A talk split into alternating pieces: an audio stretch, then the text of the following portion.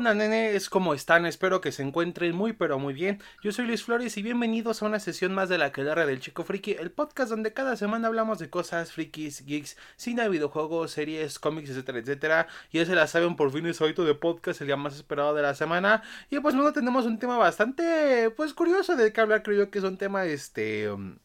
a lo mejor que puede que no quede tan largo, puede que no, pero bueno, creo que es un tema bastante bonito, ¿no? Creo yo que es bueno este es bueno hablar de ello y bueno, antes de nada les recuerdo que si no están suscritos les recomiendo suscribirse, así que si no están únanse a este canal, neta me apoyan mucho al hacerlo y por supuesto cuando lo hagan no olviden activar la campanita de notificaciones para que les avise cuando suba un nuevo episodio. También por supuesto les, les recomiendo seguirme en Instagram, me encuentran como LuisGFT y también me pueden seguir en TikTok, ahí me encuentran como LuisFrikiCoven97. Y pues bueno, en esa hora sin tanto rodeo iniciemos la sesión de la que de esta ocasión y vamos a lo que nos toca chencha. Y bueno, pues este... Mm, todo el mundo sabe que, bueno, el mundo del cine es bastante amplio, ¿no? La verdad sí es cierto de que, pues hay una gran variedad de películas y todo eso, diferentes géneros, en diferentes años, que bueno, pues, pues hay de dónde agarrar, ¿no? Y por supuesto todo esto se, siempre tiene varias denominaciones, que si es en, por recaudación, pues si son éxitos o fracasos en taquilla, que si ya son películas de, pues que han tenido un gran impacto en el cine y en la cultura, pues se les dice clásicos, o sea, entre muchas otras cosas, ¿no? Pero hay un subgénero de película, bueno, no es un subgénero, pero sí hay una como especie de clasificación de películas que bueno pues es bastante especial no que es este eh, las películas de culto no que para los que no lo sepan pues básicamente son películas que pues bueno varía dependiendo de la situación pero que de cierta manera pues puede decirse que fueron poco exitosas por decir en pocas palabras. Y gracias a que bueno pues el pasar del tiempo y de que cierto grupo de personas le ha herido como pues como su nombre lo indica cierto culto o cierto fanatismo hacia dicho material pues bueno ha, ha hecho que se les denomine de esa manera no y bueno pues básicamente estas normalmente son tres, tres digámoslo así, este, clasificaciones que tiene, que son las películas clásicas, que bueno, son las películas que tuvieron un buen éxito tanto en taquilla, como en crítica, como en público y eso, y que pues bueno, han tenido un gran impacto pues alrededor de todos los años, ¿no? Tenemos las películas de culto, que normalmente son películas que no fueron exitosas en su tiempo, películas de serie B, eh, películas que ya sea por transgresoras que eran, por el tipo de humor que usaban, por, por todo ese tipo de cosas, o porque simplemente pues no llamaron la atención, o porque inclusive a lo mejor tenían técnicas este, de filmarse o de hacerse que a lo mejor para la época pues no eran tan este digámoslo así este pues puede decirse eh, comunes o cosas así, pues bueno, este han ganado este cierto este pues fueron como que quedando muy desplazadas de lo que era dentro del cine, pero que fue bueno, ya sea por el streaming, por los antiguos videoclubs, por la televisión o por ese tipo de cosas, pues bueno, han, han ido ganando como seguidores por gente que la ha ido viendo y pues bueno, de cierta manera ha apreciado de alguna u otra manera lo que dicha película ofrece y tenemos los clásicos de culto, ¿no? Que fueron películas que a lo mejor en su tiempo fueron un éxito y muy bien aceptadas y todo eso, pero que de cierta manera se fueron perdiendo durante el tiempo y que bueno, se retoman con mucha fuerza ya estando en el estatus de culto ya pues varios años después, ¿no? Que la verdad pues como iremos viendo alrededor de estos este lo que los ejemplos que iremos dando como que estos significados sean este son muy variados, o sea, la verdad muchas veces hay películas este que la gente clasifica de culto, pero otras personas no, otras personas los clasifican como clásicos de culto,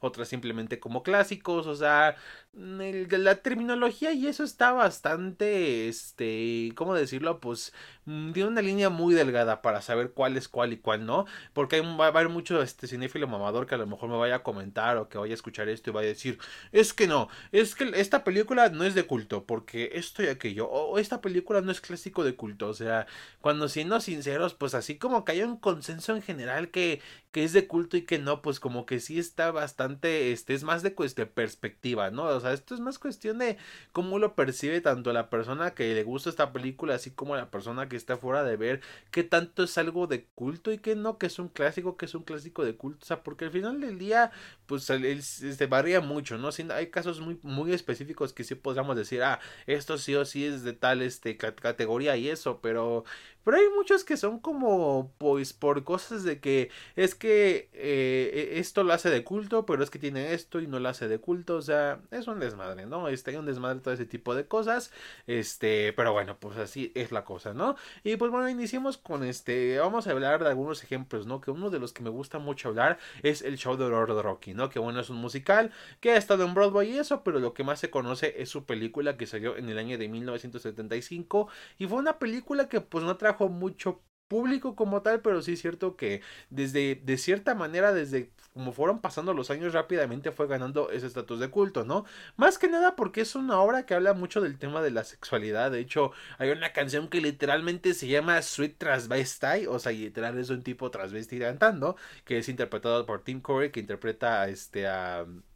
a este. Ah, se me da el nombre de este personaje, pero es este. El doctor, el que es dueño del castillo. Entonces, este, bueno, pues tiene mucho de este tipo de canciones. De hecho, por ahí hay una subtrama donde eh, e, esta persona, el conde, el lord no sé qué, se, se liga a, la pareja que está, este, la protagonista de la película. Este, hacen muchas referencias al bondage y todo eso. Entonces, pues obviamente, eh, de cierta manera, pues obviamente, hablando del 75, si bien ya habían pasado cosas como lo que era la revolución sexual lo que era todo ese tipo de ondas. La verdad es que siempre ha existido como esa parte mojigata, por decirlo de alguna manera, de la sociedad, ¿no? De que, ah, no es que no hablen de estos temas porque no, o sea, ¿cómo crees? Entonces, pues obviamente, pues son este, fue, pues, es un tipo de material que obviamente no fue muy bien visto en su momento, pero bueno, curiosamente a través de los años se ha ganado una muy buena fanaticada que siempre anda viendo las producciones, este, bueno, las producciones en Broadway, que cada vez que se reestrenan cines buscan verla lo mayor posible y que inclusive de cierta manera aún siendo una película, tiene cierto nivel de interactividad porque la gente avienta cosas, se emociona, baila, o sea, es una experiencia ir a, pues, a, ver una, la película del show de horror de Rocky como con los, los fanáticos de esta película. La verdad creo yo que es algo que, que se tiene que vivir porque sí es bastante especial de cómo estas personas viven esta película. No solamente que la van a ver y ya y la aplauden, sino que se meten de lleno, o sea, cuando bailan la de Time, time Warp Dance, o sea, cuando hacen el movimiento pélvico literal, hacen los movimientos como dicta la canción, o sea, avientan, ahí ves papel de baño volando, o sea, es un desmadre esta experiencia y digo, o sea, creo yo que tiene que ver mucho con este, creo yo que esta película es la que mejor define una película de culto, ¿no? De que sobre todo con, con la forma en la que se experimenta la, este, el fanatismo cada vez que se ve, creo yo que obviamente pues sí, sí entra demasiado en esta categoría. Y por supuesto, no otro ejemplo de una película que se llama The Room, ¿no? Que a lo mejor muchos conocerán, pero para los que no, pues bueno, es considerada como una de las peores películas de toda la historia, neta. O sea, las actuaciones, la historia, la, o sea, todo está pésimamente hecho, ¿no? Y es una historia bastante bizarra de cómo se creó, que de hecho, pues ahí los hermanos James y su hermano, este, los hermanos Franco, pues bueno, crearon una película que se llama The Disaster Artist, que bueno, tiene que ver con la creación de dicha película, que, que no he visto, pero pues bueno, este, a lo mejor le echaré un ojo después. Y bueno, aquí en esta película pues bueno, es una, es una trama bastante extraña porque tiene que ver con la vida de una pareja, de cómo pues en un momento la, la mujer este engaña a su a su pareja y con otra persona con el que es supuestamente como su, uno de sus mejores amigos del protagonista y o sea tiene que ver con o sea supuestamente habla de las relaciones de pareja pero siendo sinceros no sabemos de qué exactamente habla o sea es, es una película bastante extraña pero pues bueno de, siempre se consideró una película mala no recaudó muy bien sí puede decirse que durante un gran tiempo quedó en el olvido. Pero pues fueron pasando los años y de hecho gracias a internet pues bueno se fue descubriendo esta película. Y pues bueno críticos este y los pequeños memes que se hacían antes este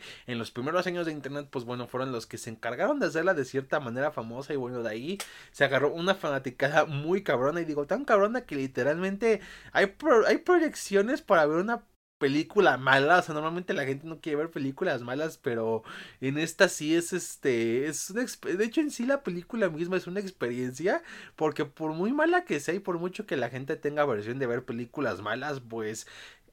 tienes que ver para creer lo que estás viendo. O sea, literal, la experiencia de verla es muy cabrón. O sea, es muy diferente ver el resumen, ver la crítica y todo eso, pero ya ver la película en sí y experimentarlo. O sea, es una especie de comedia involuntaria muy cabrón. O sea, y estas proyecciones son tan cabronas que muchas veces han invitado a Tommy Wiseau, que fue el que la protagonizó, la dirigió, la. O sea, hizo casi todo en la pinche película. Que de hecho, es un meme en los créditos de que literalmente ves su nombre en cada momento porque él hizo la mayor parte de todas esas cosas y les digo, es una experiencia bastante curiosa verla y puedes ver los videos de, de cuando Tommy Wiseau va a estas proyecciones y la gente se emociona como si, si estuvieran viendo a pinche James Cameron o a Martin Scorsese cuando pues está muy lejos de serlo, pero, pero es bastante curioso ver cómo esta película que no la, o sea, pensarías que quedaría en el olvido, pero de cierta manera alcanzó a lograr un, este, su buen punto en la cultura pop muy cabrón, o sea, neta, es un desmadre que tiene que ver con esto. Y pero pues bueno, también este estamos hablando de este tipo de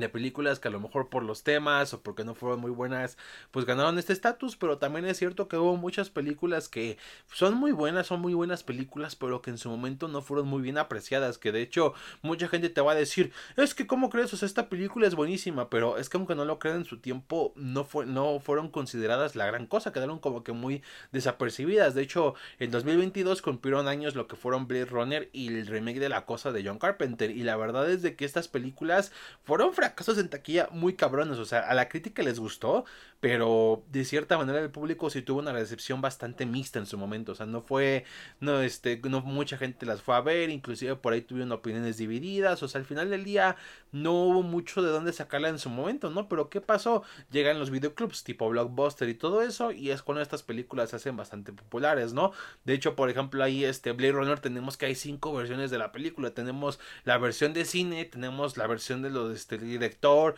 la versión extendida, la, edición definitiva y creo que la edición final, algo así le dicen. O sea, son como cinco ediciones de esta pinche película y eso mismo de que también fueron sacando diferentes ediciones hizo que la gente buscara experimentar con ellas y de cierta manera igual se ganó ese estatus de culto, ¿no? De que la gente este, decía, güey, Blade Runner está, ¿qué onda con este pedo? Y eso y bueno, de cierta manera hizo que años después su influencia se sintiera en diferentes medios, ¿no? Que en cosas como en Cyberpunk, en Matrix y todo eso se siente muy influenciado todo esto que hizo Blade Runner, ¿no? Y de hecho no que irnos tan lejos, le pasó a su secuela 2049, que la verdad, o sea, no fue tanto así inclusive la gente, sino también inclusive fueron las mismas salas de cine que, güey, o sea, literalmente apenas seguía salas, apenas había funciones, había como cuatro o cinco funciones por día en horarios muy dispares, o sea, había una función, no sé, a las 11 de la mañana y la siguiente era hasta como las 4 de la tarde y luego a la siguiente como hasta las 8 y luego, o sea, había un desmadre de las funciones muy cabrón, yo me acuerdo que la quise ver en cines en su momento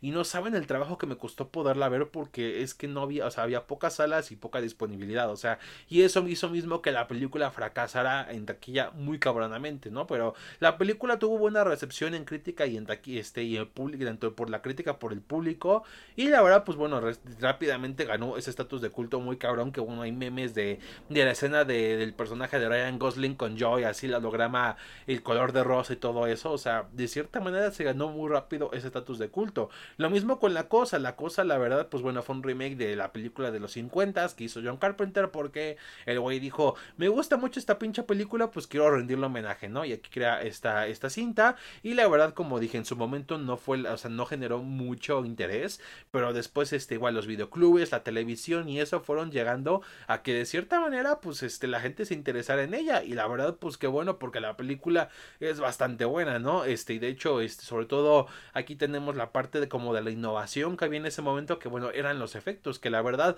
los efectos de esta película son bastante chingones están bastante bien hechos. De hecho se siguen o sea desde el 82 esta cinta y se siguen manteniendo hasta el momento con lo grotescos que se ven cómo le dan esta esta, esta particularidad a la película la película. O sea la verdad de cierta manera lograron hacer un buen producto que en su momento no fue muy bien apreciado pero que ahorita o sea literalmente cuando alguien te dice has visto la película de la cosa la gente se, se le viene a la mente ahora la que es la película de los no la película de los cincuentas. O sea, ves, ves el impacto cultural que empezó a tener bueno que esta película tuviera ese mismo estatus. Ahora también, curiosamente, hay películas de culto que, bueno, pues de cierta, este, este, por los directores que son, pues bueno, quedaron como que muy en el olvido y cuando pasa el tiempo después se regresan a ver y vemos que, que pues eran buenas películas, ¿no? De hecho tenemos el caso del director Joel Schumacher, que a lo mejor muchos recordarán por la infamia Batman y Robin, pero sí es cierto que tuvo una filmografía bastante interesante fuera de los superhéroes, creo yo que se la recomendaría ver, pero entre una de ellas fue una película que de hecho inclusive no, no, no tiene mucho que la volví a ver,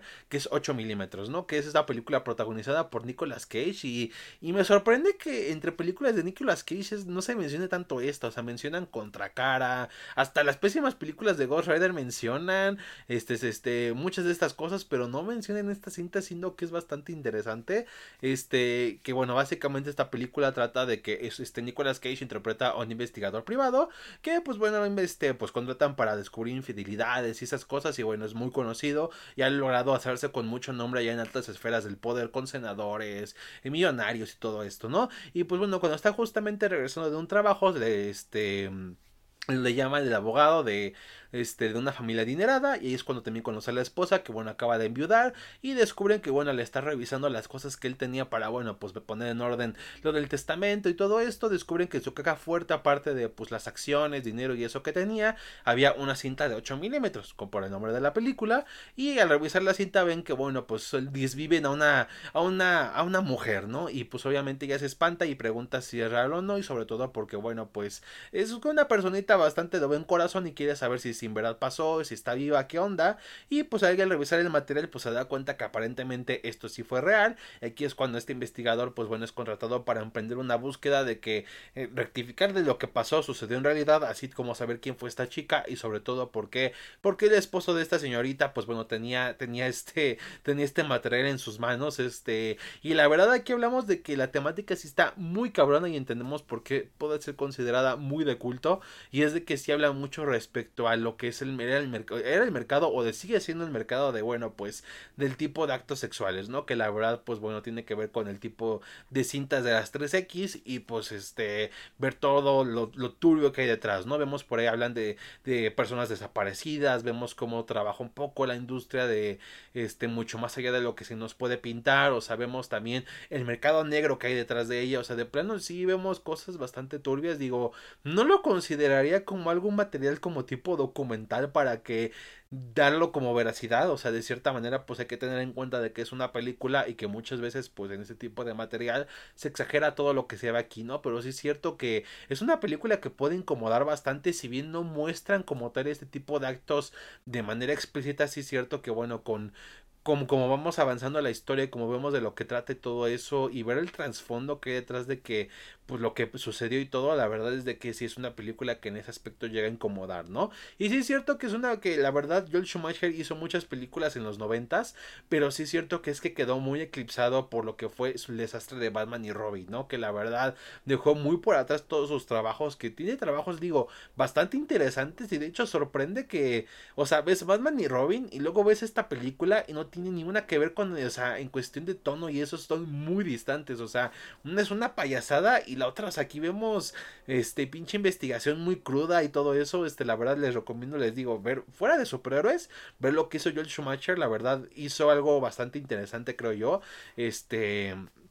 y nos entregó ese tipo de material. Y bueno, ahora vamos ya empezando con otros ejemplos ya un poquito más particulares. Y primero tenemos uno que es Starship Troopers, esta película de Paul Verhoeven del año del 97. Que bueno, pues a lo mejor muchos se la conocerán por su otro nombre que es Invasión. Que bueno, trata de pues un grupo de soldados de en un futuro no muy lejano o muy lejano, como quieran decirle. Que bueno, están en guerra contra una raza de insectoides que bueno, pues este intenta conquistar los, los, los las colonias y el planeta Tierra, ¿no? Y la verdad, este es una premisa bastante sencilla sencilla y de cierta manera parece que lo es, pero la verdad es que la película tiene una muy fuerte crítica, mucho que tiene que ver con la militarización, cómo, cómo va cambiando la sociedad y eso, sobre todo, y es muy inteligente, ¿no? De hecho fue hecha por Paul Verhoeven, que fue el que dirigió Robocop, y la verdad, pues bueno, en su momento esta película sí sufrió de una muy mala recepción porque se pensaba que era fascista, o sea, la pensaban que la película era profascista y que bueno, promovía ese tipo de conductas, ¿no? Cuando de hecho si te das cuenta la película, este, no promueve eso, de hecho lo critica bastante duro, pero su crítica es mucho más sutil. De hecho, este es más por pequeños diálogos, ese tipo de cosas o acciones que vemos en pantalla, ¿no? De hecho, hay una escena bastante... Ay, perdón.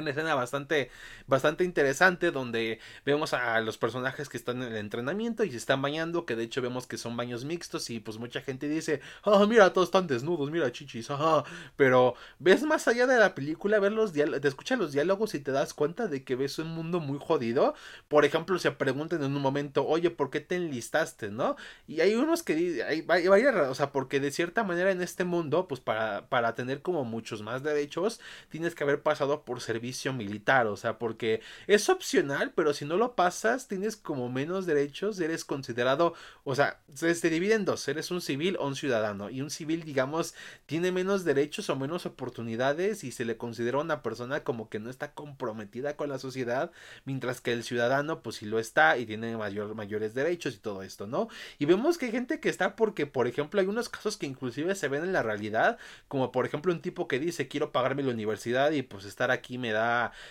me da mayor oportunidad de que salga menos costoso, ¿no? Lo cual de hecho pasa mucho. En Estados Unidos muchos enlistan en el ejército, por ejemplo, porque el ejército les paga sus carreras después. Entonces es una opción, o sea, es una manera que ven ellos como opción, pero para el ejército es mucho más reditable, pues bueno, tener ese tipo de trabas en la, en la sociedad para que, bueno, pues tengan este, activos en su, dentro de sus filas, ¿no? Y también hay diálogos ya bastante curiosos, como por ejemplo uno que dice, no, pues quiero este, meterme en la política y es mucho más fácil si, tienes carrera militar. Y una que sí está muy cabrona es que una dicho literalmente dice, quiero tener bebés y es más fácil tener el permiso si eres ciudadano que si no lo eres. O sea, no están diciendo que tienes que pedir permiso para tener bebés. Y que aparte es más fácil tenerlos si te unes al ejército. O sea, está como que medio raro. O sea, medio jodido el asunto. Y ese tipo de cosas son las que la película hace bastante bien. Pero que mucha gente en su momento no tomó en cuenta y simplemente la tomaron como propaganda militar. Cuando de hecho critica muy fuertemente lo que es la militarización, ¿no? De cómo este tipo de cosas, este, las prácticas que usan para atraer gente, este, cómo es el ambiente ahí, porque vemos cómo son los entrenamientos deshumanizantes y todo esto. O sea, es una fuerte crítica hacia eso más que algo pro militar. Y mucha gente no se dio cuenta de eso en su momento y fue un fracaso en taquilla. Pero ¿qué pasó? Pues había canales de televisión que pues decían, es domingo por la tarde, vamos a pasar la película en, en televisión, ¿no? Y pues de hecho, por ejemplo, si yo conocí esta cinta y, así fue como fue atrapando a muchos y sí se ganó igual como su buen estatus de culto y curiosamente hizo que tuviera secuelas este ya muchos tiempo después que no son tan buenas la verdad pero sí cierto que bueno hizo que esto, esta película tuviera como cierto grado de reconocimiento. Ahora ya con la siguiente que iba a hablar, aquí sí entramos como que en un momento en lo que sí está más confuso y aquí es cuando empezamos a pues se empiezan a los términos empiezan a confundir y es cuando bueno se preguntan si eso no es, ¿no? Y estoy hablando de Scarface, ¿no? Que muchos me dirán, ¿cómo que Scarface fue un fracaso? ¿Cómo? Sí, Scarface en el 83 fue un fracaso, o sea, no le fue tan bien como muchos pensaban y la crítica pues le fue, o sea, tuvo en sí mayoría críticas positivas, pero aún así tampoco lo suficientes como para que dijeras, ah, wow, una película que le critica al 100%. Pero pues bueno, curiosamente igual conforme fue avanzando el tiempo, pues se ganó de cierta manera ese estatus, ¿no? Y de cierta manera también creo yo que le ayudó mucho que fue pues este inspiración para varias otras obras que se, este que se ambientaban ya en los 80 y años después. Entre ellas Grande Auto Vice City no que este juego sabemos que se ambienta en el 86 y bueno pues vemos este muchas de las cosas que suceden en el juego en la historia y todo eso tienen que ver con sucesos que pasan en la película de Scarface no y la verdad pues de cierta manera eso fue llamando la atención de los que jugaban y también pues bueno descubriendo que esta fue la inspiración para el juego y viendo la película y todo eso. Y llegó un punto donde fue tal el que se volvió tan popular de cierta manera lo que el culto que le rindieron a esta película ya años después que bueno ya su iconografía de el mundo es tuyo y todo esto pues bueno se volvió muy presente no pero aquí estamos hablando ya del caso de que la película logró trascender un poco más el estatus de culto porque se volvió en sí muchísimo más conocida y sí la verdad como que atrajo mucho más el aprecio de la gente. Entonces no aquí ya es como que se empieza a difuminar qué tanto es de culto y qué no y pues le digo, por eso es luego muy complicado como que armar esto y hay mucha discusión sobre ello, pero sí es cierto que bueno, aquí empezamos a ver ya cómo cambian las cosas, ¿no? Y aquí es cuando entramos a los clásicos de culto, ¿no? Que la verdad aquí sí es este este sí es bastante este sí es bastante ya complicado el asunto porque está aquí ya la línea está muy cabrón en cuanto a cuál sí es y cuál no. De hecho por ahí inclusive mucha gente toma Star Wars por ejemplo como clásico de culto que la verdad sí es complicado no porque por un lado Star Wars le fue muy bien en crítica del público y de la crítica especializada le fue muy bien en taquilla fue un hitazo en su momento pero de cierta manera cumple como el estatus de culto de cómo esta franquicia es venerada de cómo la gente se disfraza cuando sale en películas, de las convenciones, del fanatismo que trae, o sea, está como que muy confuso. Yo en lo personal no la considero clásico de culto, por lo mismo de que como tal no es como que se haya alejado durante de cierta manera este el fanatismo por la saga en sí. Si acaso durante un cierto tiempo cuando no hubo nada a mediados de los 80 se podría decir antes de que regresaran con las precuelas y eso se podría decir que el fanatismo pues sí la hubiera, o sea, se puede decirse que se convirtió en clásico de culto durante ese tiempo por esto mismo de que bueno, pues como que se fue alejando mucho de lo que fue consciente popular un poquito y eso, pero tampoco fue de una manera muy cabrona porque la gente seguía reconociendo a Darth Vader, Artudito, a Tripio, a los los sables láser, o sea, entonces está medio complicado, ¿no? Pero lo que sí podría considerar así como, no sé si, no sé si clásicos de culto o de culto, pero sí es cierto que con un buen estatus de, de, de, digámoslo así, de adoración años después, son las mismas precuelas, ¿no? Porque las precuelas en su momento fueron muy odiadas, o sea, en crítica, pues les fue medio mixto, o sea, eran como que mitad positivas, mitad negativas, pero en público y, y sí en taquilla les fue bien, por el público no les gustó, a muchos del público no les gustó, sobre todo a viejos fans y bueno, ya sabemos el desmadre que, que hubo detrás de las precuelas, pero pasó años después y pues curiosamente ganó un estatus de cierta manera de adoración o de aprecio de vuelta por este por por algunos fans no sobre todo fans de mi generación que les tocó crecer con las precuelas y que de cierta manera no tenían como una voz dentro del fandom por lo mismo de la edad y de que no tenían no había mucho acceso a como a que los niños tuvieran internet en ese momento pero han ido cambiando los tiempos y ahorita la mayoría tiene internet y sobre todo, bueno, nosotros ya, somos, ya hemos crecido y pues no tenemos como mucho más voz en esto. Y es increíble cómo ha cambiado mucho la situación y este, de que literalmente, o sea, la gente pregunta cuál es tu trilogía favorita de la Star Wars y la gente ya, la mayoría dice precuelas. O sea, hay mucha gente que sigue diciendo trilogía original y de cierta manera para mí mi favorita es la original, pero le tengo mucho aprecio a las precuelas y de hecho hay gente que dice mi favorita son las precuelas. Mi película favorita de Star Wars es La venganza de los Sith. Y de hecho es tan cabrón este asunto que hace más o menos por eso de 2020, 2021, si no mal recuerdo, este IGN, el portal de la revista y el portal de internet hicieron como una votación, ¿no? De las películas de verano, de que pues cuál era la mejor película de verano de todos los tiempos, ¿no? Y se los juro, literalmente esta el episodio 3 de Star Wars mandó a chingar a su madre Avengers. Y no es, no es broma, o sea, cuando estaba la votación, estaban votando así. Y de hecho llegó un punto donde pues se enfrentó este en lo que fue este Avengers este Endgame contra Star Wars episodio 3, ¿no? Eran ya las semifinales, de hecho. Y literalmente mucha gente votó mucho más por episodio 3, o sea, y me sorprendió bastante porque en ese momento Marvel acababa de pasar su mejor momento. Pinche Endgame era la película que el mundo se estaba mega cromando más no poder, o sea, yo me acuerdo cuando salió la pinche película, la mejor película de superhéroes, lo cual no es cierto, está de lejos de ser la mejor película de superhéroes, pero la pinche gente estaba mamando de que no, sí es la mejor película y la chingada, o sea, y, ves cómo cambia la cosa y me sorprendió bastante ver que de hecho episodio 3 ganara, o sea, qué tan cabrón cambió las cosas, o sea, yo no me hubiera imaginado que episodio 3 ganara mejor película de verano. Y de hecho la final fue entre esa y el regreso del Jedi. O sea, y creo yo que al final, creo yo que llegó, este, no me acuerdo si sí ganó episodio 3 otra vez o ganó el regreso del Jedi, pero sí se me hizo muy curioso de ver cómo cambió la perspectiva muy cabrón. Y aquí es cuando, o sea, creo yo que eso tiene que ver mucho con cómo cambian las cosas que tienen que ver con el culto, ¿no? De cuando tú como fan de algo puedes hacer que algo cambie, ¿no? De cómo esa percepción de que se tenía de cierta cinta que a lo mejor no era muy positiva, cambia completamente, ¿no? Y creo yo que las precuelas para mí en lo personal sí entran en este estatus por todo lo que se logró, ¿no? Y de, tú ves la diferencia de, ves videos de hace años de las precuelas, de lo que se les criticaba, se les burlaba y todo eso, y, y ahorita los ves y se les alaba mucho, se ven los aspectos positivos, e inclusive las cosas que eran de burla, las toman de una burla ya no despectiva, sino más de, chiste, ¿no? De los memes de odio a la arena, is where the fun begins, o sea, hello there, General Kenobi, o sea, ese tipo de desmadre, o sea, se cambió completamente de un desmadre tóxico de, ah, pinches películas culeras, mira, a un desmadre de, jaja, qué cagado, dijo que odia la arena, o sea, es muy curioso, o sea, es muy curioso cómo cambia estas cosas, ¿no? Este... Y bueno, aquí me, me gustaría hablar de esta película que ahorita sobre todo porque se viene una animación que es basada en un cómic, que es Scott Pilgrim, que la verdad ya que este creo yo que esta película entra perfectamente en lo que estamos hablando, y es que Scott Pilgrim es un cómic del 2004 que no sabré decir si en su momento, este, si, qué tanto tiempo el cómic fue de culto,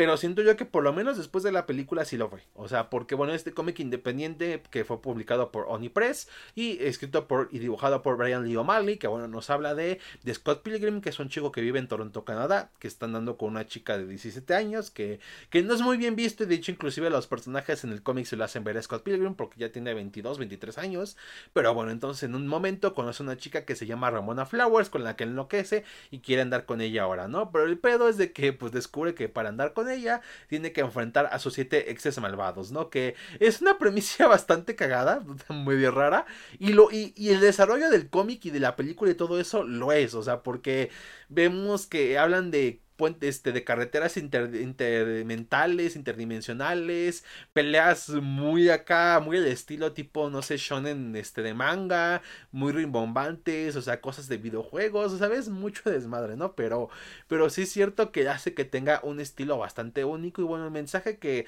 que me gustaría hablar ya mucho después del mensaje ya en otro podcast, porque creo yo que Scott Pilgrim merece su propio episodio sí o sí, pero sí es cierto que bueno, fue una historia bastante curiosa que le gustó a un director llamado Edgar Wright, que lo llevó a hacer su propia versión en cinta por parte de Universal. Y la verdad es que la película fue un mega fracaso en taquilla. La verdad, inclusive yo ni me enteré de la existencia de esa película, si no fue porque de hecho yo me acuerdo que antes compraba muchas revistas de videojuegos en mi infancia y de hecho entre ellas tenía como unos, creo que en ese momento tenía 11 años, creo, 12 más o menos cuando salió, este, no, no, este no, sí, tenía 10 años, creo, 10, 11, 12 años, ¿no? Más o menos esa edad cuando salió Scott Pilgrim, este, la película, y bueno, yo me enteré porque de hecho más o menos al mismo tiempo sacaron también un videojuego para lo que era la, las versiones, este, el Xbox Arcade y todo eso, que igual de cierta manera, igual el videojuego ganó como un estatus de culto porque no fue tan conocido y no por, por, por lo mismo de que no era un juego AAA y sobre todo porque le tocó competir contra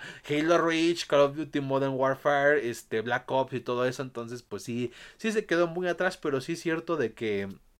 fue por un reportaje, de hecho, de ese mismo videojuego, que conocí que existía una película y de hecho yo pensaba que la película se basaba en el juego y no conocía que de hecho se basaba en un cómic, ¿no? Y de hecho ya crecí años después y vi la película y dije, wow, o sea, esta película está genial y fue gracias de hecho a la televisión que un día me la encontré en la tele y dije, oh, yo una vez escuché de esta película, voy a verla y la veo y fue como de wow, o sea, y me acuerdo que por esos años que estaba en secundaria ya tenía como 13, 14, 15 años más o menos, que ya fue cuando se repuntó como la popularidad de la historia de Scott Pilgrim de que, güey, has visto esta película, está bien cagada, porque era una película bastante extraña y de hecho es les, recomiendo ver reacciones de la película en YouTube. O sea, es bastante cagado de ver cómo la gente reacciona a lo curiosa que es porque tiene un por el estilo que tiene de que desde que los planos son como tipo cómic que quieren imitar paneles de cómic hasta los movimientos de cámara, la edición e inclusive el mismo hecho de que no se avergüenza del material original, de que literalmente los, las cosas raras como este, los sueños de Scott o lo, este, las peleas y todo eso son bastante exageradas, bastante fantasiosas no tiene miedo a mostrarlo, o sea, y, y vemos es como de wow, y, y, es muy entendible que obviamente pues esta película en su momento no generara como esa tensión, porque hay que recordar que inclusive películas basadas en cómic eran como de un tono más sobrio, como realista, o sea, no tan súper exagerado, inclusive lo veíamos en los trajes, ¿no? De que vemos el traje del cómic que era muy colorido, con así rojito, azul y todo eso, y, y en el material era como gabardinas negras, así todo, con chaquetas negras, así como que medio Xon, como para que no para que de cierta manera se tomaran en serio. Y esta película no tuvo miedo en hacerlo, o sea, no tuvo nada de miedo en este mostrar quién, sus colores verdaderos. Y ya años después que se empezó a popularizar más, este se dio cuenta de que la gente le, funcionó mucho la película, ¿no? Y ahí nos encantaba ver las peleas y todo esto. Y pues al final le funcionó porque inclusive el mismo cómic generó ese estatus de culto. Y es sorprendente de ver cómo el culto que se le generó a lo que era Scott Pilgrim, a su cómic, a su videojuego, a su película, llegó a tal punto de que es de los materiales independientes más, de cierta manera, populares que hay, porque en los cómics mucha gente sigue pensando que todo es Marvel o DC cuando hay mucho más material por ahí, y de hecho ver que Scott Pilgrim es de esas pocas propiedades que, que han trascendido pues, por varios materiales durante este tiempo siendo independiente es increíble. Digo, de un cómic pasamos a una película, a un videojuego y ahora Netflix va a traer la serie animada para noviembre de este año y es como de, güey, o sea, la verdad de que se tiene un lugar muy bien merecido ahí, ¿no? Entonces, este, si vemos lo que, como dije, lo que es estatus de culto, puede generar años después. O sea, si no hubiera sido por todos los güeyes como yo de que, ay, Ramona Flowers, todos queremos tener una Ramona Flowers, lo cual no, nada de que ya después creces y te das cuenta de que no quieres tener una Ramona Flowers, pero es toda esta onda de que Scott tiene una banda, como estas cosas de videojuego, y pues obviamente pegó mucho ya en, en una audiencia que pasó muchos años después, ¿no? Que, que en verdad estaba con los cómics y videojuegos como que mucho más involucrada de lo que era muchos años atrás, porque inclusive los cómics y los juegos eran como un material como mucho más de nicho para ciertas personas. Y ya cuando entramos a esta época que digo, tenía como 14, 15, que eran 2013, 14 y eso, o sea, ya, ya había cambiado la cosa. Se empezaba, o las películas de cómics y todo eso se empezaron a abrir mucho más. Y los videojuegos también como que llevaban más la atención de muchas personas fuera de, de los gamers y todo eso. O sea, que es cuando empezaron a tener su auge los canales de gameplays. O sea, de cierta manera la, la cultura que se empezó a dar le, sirvió la película muchos años después y ahorita les digo, o sea, hay mucha gente que ahorita me va a decir que Scott Pilgrim es lo máximo, inclusive hay un video que tengo en TikTok donde yo hablo del anuncio del, anime, o sea, es, es, un video muy corto, o sea, dura apenas si los un minuto 10 segundos y es de mis videos más exitosos en TikTok, o sea, porque pues sí, o sea, y ves que qué tan qué tanto la gente conectó con la historia de Scott Pilgrim y que, que sigue estando presente. No solamente fue una moda de un rato de que ah, descubrió en esta película y ya está, no, sino que sí siguió presente. Y es una pena que haya fracasado en su momento, pero ver que ahorita inclusive al cast de la película tienen mucho cariño, tanto así que literalmente van a repetir sus papeles para la versión animada. Y de hecho muchos de estos actores ahorita son gente muy famosa, digo, la que interpretó a Envy Adams es Brie Larson, que ahora es Capitana Marvel, uno de los ex de Ramona es Chris Evans, que es Capitán. O sea, esta película salió un año antes de Capitán América. O sea, literalmente creo yo que nunca hubiera pensado que el güey que era su ex, exnovio de Ramona fue haber sido parte de una de las franquicias más populares durante los 2010. O sea, aquí vemos lo cabrón que está lo que les digo. Aquí vemos que cómo este estatus de culto puede cambiar muy cabrón las cosas. Y aquí podríamos seguir y seguir porque aquí entran inclusive películas de terror como La Masacre en Texas, Halloween, Viernes 13, que fueron películas que pues la, mayoría de ellas o inclusive todas, como en el caso de Viernes 13, fueron criticadas muy duramente, este, pero que se han ganado un estatus de fans muy cabrón por, por ejemplo, las películas de Viernes 13 todas son malas, o sea, son pésimas, pero tienen muchos fans cabrones y, y entre ellos me puedo incluir, me gusta ver estas películas, por muy malas que sean, me gustan verlas, o sea, entonces hay un tratamiento de ese tipo de cosas, les digo, hay muchas películas que podrían hablar que entran en ese estatus de culto, también Holocausto Caníbal, este, por todo lo que la controversia que trajo respecto al maltrato animal y el realismo con el que se realizó la cinta, pero pues al final llegó ciertos de fanáticos, eh, Fritz the Cat, esta película animada para adultos, que en su momento pues la animación no era totalmente para adultos este, en ese momento, pero bueno, pues fue de los pioneros para que se diera ese tipo de ideas, este Heavy Metal, esta película basada en la revista ya extinta de alemana de cómics de fantasía, de horror y de ciencia ficción. O sea, hay muchas cosas de las que podríamos decir que tiene ese estatus de culto muy cabrón. Pero bueno, aquí de aquí no acabamos, ¿no? De hecho, pues por ahí a lo mejor capaz y, y otra parte hablando de esto no estaría mal. Pero pues bueno, la verdad, este hasta aquí lo hay que dejarlo, ¿no? Y pues cuéntenme ustedes de algunas de las películas que les mencioné o que no les mencioné que son de culto, este, cuál les gusta mucho, así, o cuál recomendaría, ¿no? Porque a lo mejor muchos no las conocen, como pues su estatus lo dice, y sería bueno que pues la gente las conociera, ¿no? Y pues bueno, así que de todos modos, si alguno de ustedes no conocía alguna de estas películas, pues bueno, por ahí les dije varias que podrían ver. Vean Scott Pilgrim, es de mis favoritas, por favor, véanla. Este 8 milímetros también véanla. Este, este, Scarface, La Cosa, Runner, las dos películas son geniales. Este, hay mucho de dónde agarrar, así que pues bueno, hasta aquí lo dejamos, nenes. Espero que les haya gustado mucho, si así, si así fue, pues denle like y por supuesto compártanlo. Así que pues aquí cerramos la sesión de la que de esta ocasión y nos vemos hasta la próxima.